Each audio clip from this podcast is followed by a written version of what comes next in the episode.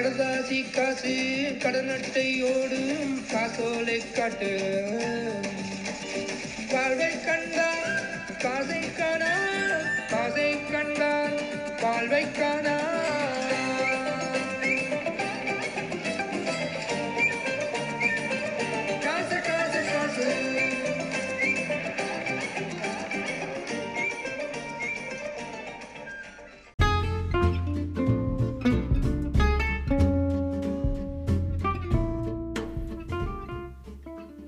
El debate en torno a la calificación del trabajo, dos tradiciones, George Friedman y Pierre Naville. Preguntas. ¿Qué tenemos que reconocer en el acto de trabajar? En el toyotismo, la remuneración del trabajo y la remuneración del capital entran en tensión. Una de estas tensiones cristaliza en torno a la remuneración de los trabajadores. ¿Qué se va a remunerar? ¿Qué es útil para un trabajo flexible? ¿Cómo generar compromiso y motivación? Tenemos que enfocarnos en el puesto, la productividad, la formación, la actitud de los trabajadores, en su motivación. En esta disputa pueden identificarse diferentes concepciones del trabajo. La disputa por el reconocimiento como rasgo del modelo de, la- competencias y de saber ser. Las consecuencias del toyotismo sobre el trabajo provocaron una controversia.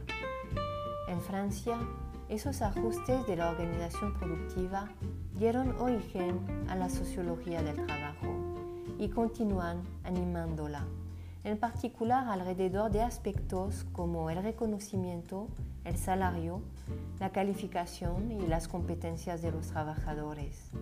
Las revistas científicas dan un espacio importante a este tema, lo que se ve reflejado en la enorme cantidad de artículos que estas revistas le dedican. En 1987 y 2001, la revista Sociologie du Travail coordinó dossiers que abordaron la calificación, la competencia y el saber ser. No obstante, más allá de los debates académicos, las empresas y consultorías tampoco tienen claridad respecto al impacto que han tenido esos cambios. Esas posturas divergentes ocultan intereses diferentes. Nuevamente, la cuestión central regresa al tema de los ajustes y las posibles transformaciones del aparato productivo. Tras varios proyectos de racionalización, Taylor, Ford, después de realizar diversos intentos en el sentido de instaurar organizaciones participativas de la implementación del toyotismo japonés, en la empresa vemos aparecer una nueva forma de racionalización de la actividad laboral llamada gestión por competencias, aunada a la voluntad de evaluar y remunerar lo que empresas sin sindicatos empresariales denominan saber ser. Varios investigadores y especialistas del mundo del trabajo apoyaron esta perspectiva. Entre las posturas a favor de la misma, desde los años 2000, Philippe Zarifian consideró esos cambios como una nueva manera de entender las relaciones sociales que se establecen en la empresa. En este sentido, defendió las competencias laborales como una forma particular de calificación del trabajo. Apoyó la idea del fin del modelo taylorista o de ruptura con la organización taylorista, insistiendo en la desaparición de este modelo exclusivo de producción y viendo en las competencias laborales una forma particular de calificación del trabajo. Según su opinión, la aparición del modelo de competencias signaba el comienzo de un nuevo periodo histórico. Para muchos especialistas, se trataba claramente de reemplazar primero el modelo de la profesión, luego el del puesto de trabajo taylorista para posteriormente superar el modelo toyotista.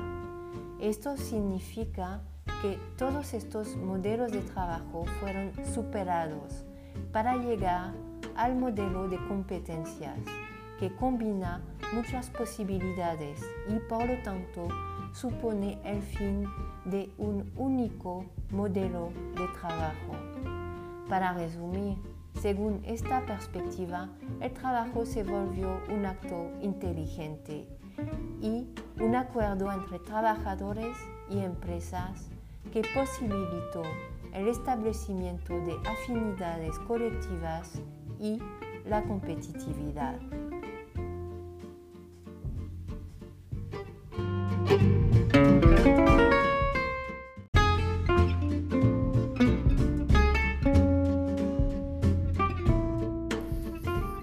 Entre las posiciones contrarias, la cuestión de las competencias laborales presenta muchas sinuosidades.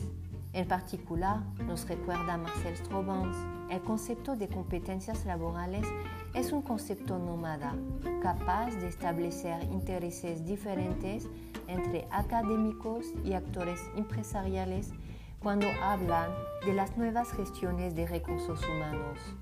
Por ende, para entender los diferentes desafíos que subyacen a una transformación por competencias, es esencial deconstruir el discurso dominante y optar por una sociología crítica del trabajo. De hecho, existe toda una literatura crítica que incluye a Marcel Strobans, pero también a Daniel Linhart, Elisabeth Duguay, Matteo Alalouf, por nombrar solamente algunos. En oposición radical la visión positiva de las competencias laborales expuesta por Philippe Zarifian y otros especialistas, estos autores critican sobre todo los abusos articulados con la evaluación de los comportamientos y las actitudes presentes tras el modelo de evaluación por competencias. En particular, concentran su atención en la noción de saber ser. Estos autores suponen que se recurrirá masivamente a este concepto, que funciona como un juicio de valor al servicio de la ideología de la empresa. En tanto, representa un juicio sobre las habilidades personales y sociales del trabajador, que es lo que se remunerará a partir de ahora por encima de su calificación técnica. El tránsito hacia el modelo de competencias impone la racionalización de los comportamientos y las identidades de los trabajadores. Ahora, la preocupación central de los servicios de gestión de recursos humanos y de las nuevas políticas de gestión del personal a diferencia de la posición de Philippe Zarifian, esta postura crítica enfatiza la persistencia e incluso la consolidación de los preceptos tayloristas, reconociendo en la competencia un dispositivo de gestión destinado a honrar la vieja lógica de la taylorización de la actividad laboral. Marcel Strobans observa, en particular, que el reconocimiento de las habilidades y los diversos saberes de los trabajadores no es el resultado de una transformación radical de las prácticas y las relaciones que se organizan en torno a la producción, ni tampoco de una inversión teórica en la sociología del trabajo. Para ella, ese es un sistema de producción que podría llamarse flexibilidad asistida por competencias e invita a considerar la degradación del trabajo que deriva de su implementación. Daniel Linhart, por su lado, y como hemos estudiado en capítulos anteriores, sostiene que la organización del trabajo no ha cambiado y que más bien es su entorno el que se ha modificado, especialmente los individuos, a quienes se intentaría imponer el desarrollo de actitudes más positivas, más sociables. Estos especialistas condenan el uso de las nociones de aptitud, habilidad personal, habilidades interpersonales que hacen parte del nuevo mandato de las empresas.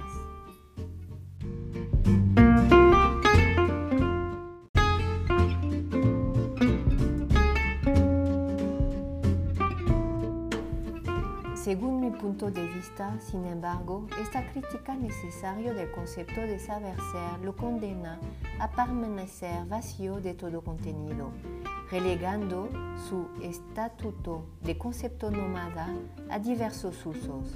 Creo que es posible e indispensable proponer una lectura crítica de la noción de competencias laborales y especialmente de la evaluación de las cualidades morales que la acompañan, así como objetivarla. Esto significa pugnar porque las y los trabajadores se reapropien la evaluación de su trabajo, negarse a tratar de frente con la noción de habilidades y otorgarle el estatuto exclusivo de herramienta perversa al servicio de la Administración de Recursos Humanos coloca al investigador ante una doble negación. Por un lado, esta posición puede, en última instancia, mantener la dinámica implementada por los gerentes de empresas, quienes articulan individuo y habilidades, legitimando por lo tanto la individualización de la relación salarial. Por el otro, lleva a pretender que la cualidad de saber ser no existe. No obstante, el problema parece ser más complejo, porque las empresas no solo, no solo usan este concepto al servicio de su propia visión de la gestión de recursos humanos, sino que además confían en las cualidades que los empleados fueron desarrollando a lo largo del tiempo. Mi posición intenta deconstruir las competencias como herramienta para la gestión de recursos humanos y formalizar los cambios en el trabajo y en la relación salarial para posibilitar a las y los trabajadores defender sus saberes como patrimonio individual y colectivo. Asimismo, esta perspectiva tiene la ventaja de analizar las cualificaciones y competencias como un elemento dependiente de las relaciones sociales que se establecen en el trabajo, así como comprender los principios de estructuración, incorporación y transmisión que las rodean para entonces defenderlas.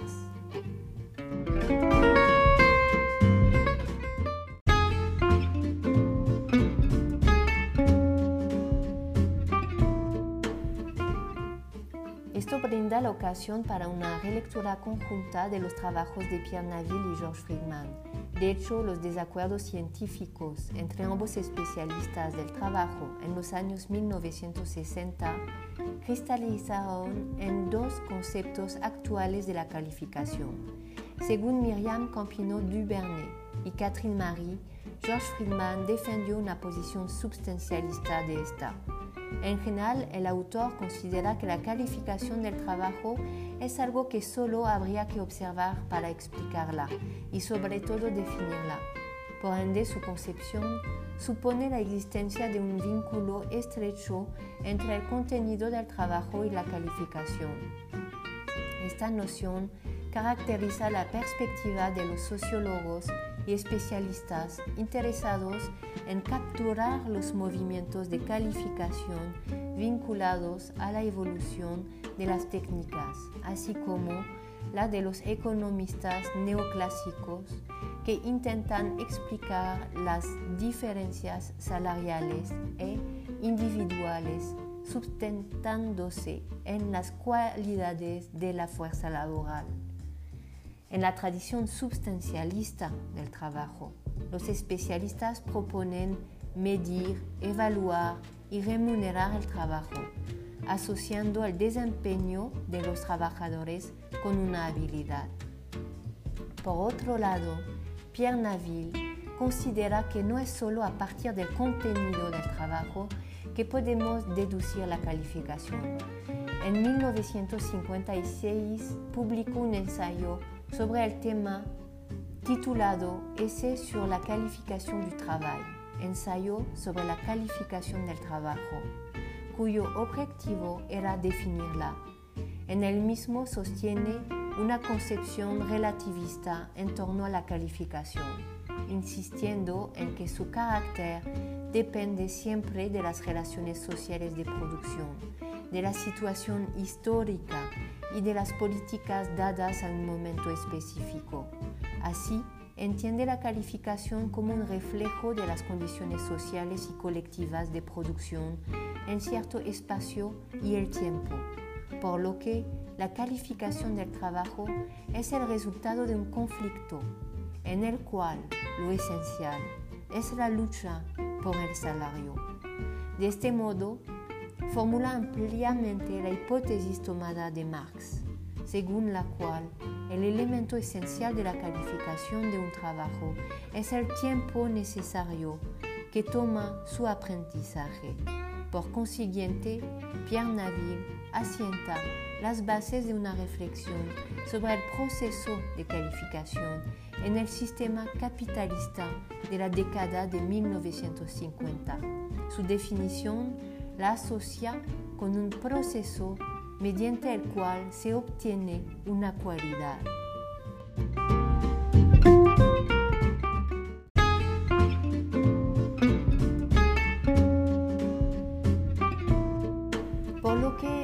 Estas dos tradiciones sociológicas que parten del análisis del contenido de la calificación y de los juicios sociales sobre la jerarquía de las actividades instalaron una teoría blanda en torno a la noción de calificación, a tal punto que el concepto de calificación se volvió competencias laborales sin que ello implicara ningún esfuerzo.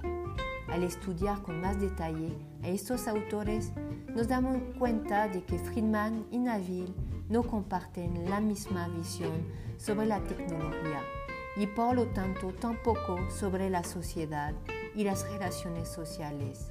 Sin embargo, resulta difícil oponerlos de manera radical y construir dos campos de estudios contrarios. George Friedman y Pierre Naville no estudiaron lo mismo. El primero analizó una población activa, la de los obreros especializados. Se acercó a ellos mientras estudiaba la evaluación del trabajo durante sus misiones de productividad en Estados Unidos, después de la Segunda Guerra Mundial. El segundo abordó a otra población activa, la de los trabajadores profesionales, quienes podían recibir capacitación formal o adquirirla en el trabajo y el aprendizaje. Estos representan un punto de referencia para los trabajadores franceses en la década de 1950.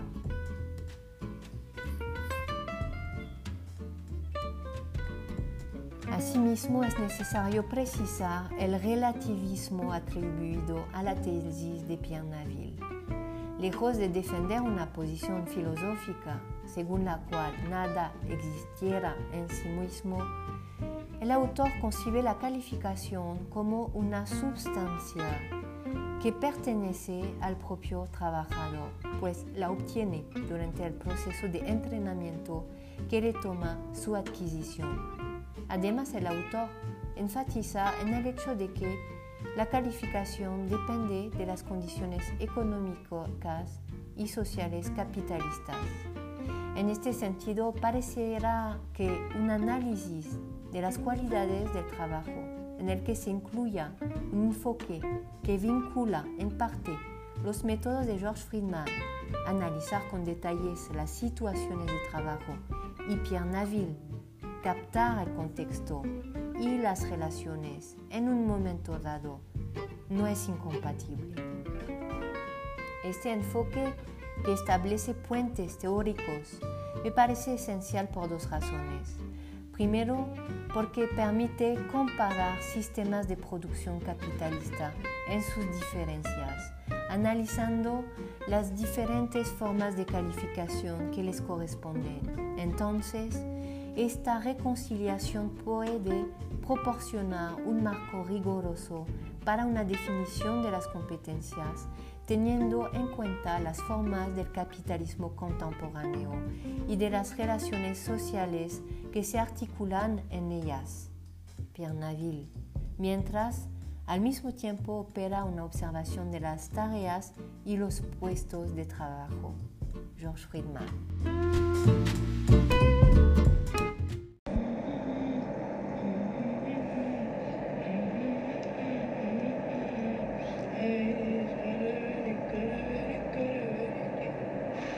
Ah, ils sont montés Oh, les salauds Payez par carte dans le lecteur du bas.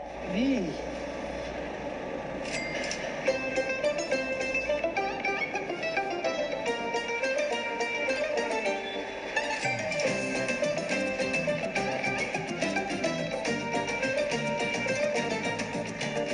காசு காசு எங்கும் காசு எதுக்கும் காசு ஒரே பிரச்சனை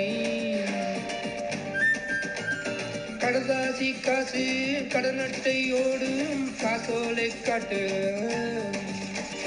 வாழ்வை கண்டான் காசை காணா காசை கண்டான் வாழ்வை காணா.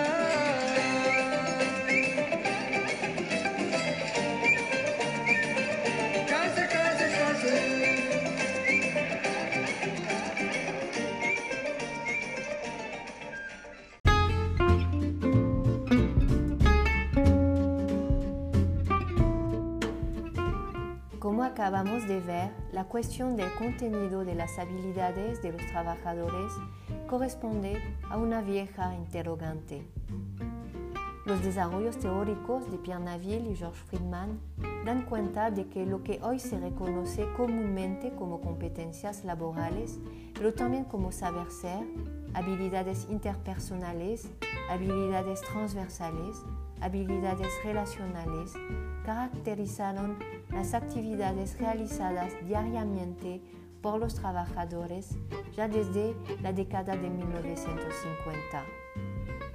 De hecho, lo que ha cambiado hoy es, por un lado, que estas cualidades se exigen en la actividad asalariada con cierta agudeza, que se evalúan y se remuneran, y, por otro lado, que los trabajadores, los técnicos y los supervisores que conforman la categoría, categoría a la que se dirigen especialmente esos requisitos ingresaron a esta lógica de evaluación y remuneración del trabajo.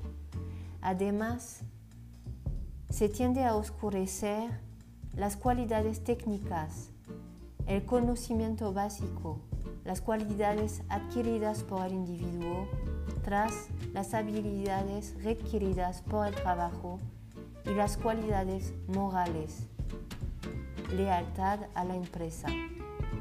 Como vimos, este mecanismo consagra una forma de racionalización del sector industrial que ya no se limita a la percepción de tareas. Implica una racionalización que se extiende a los individuos y a sus identidades. En esta lógica, los asalariados tienen que reapropiarse de los procesos de reconocimiento del trabajo efectivo.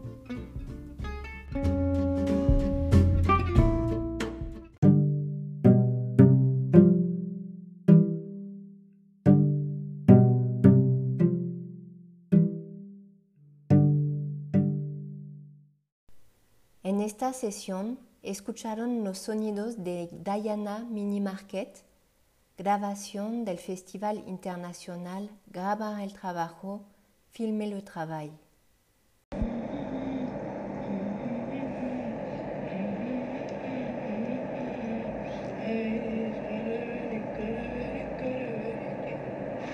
Ah, ils sont montés Oh, les Payez par carte dans le lecteur du bas. Oui.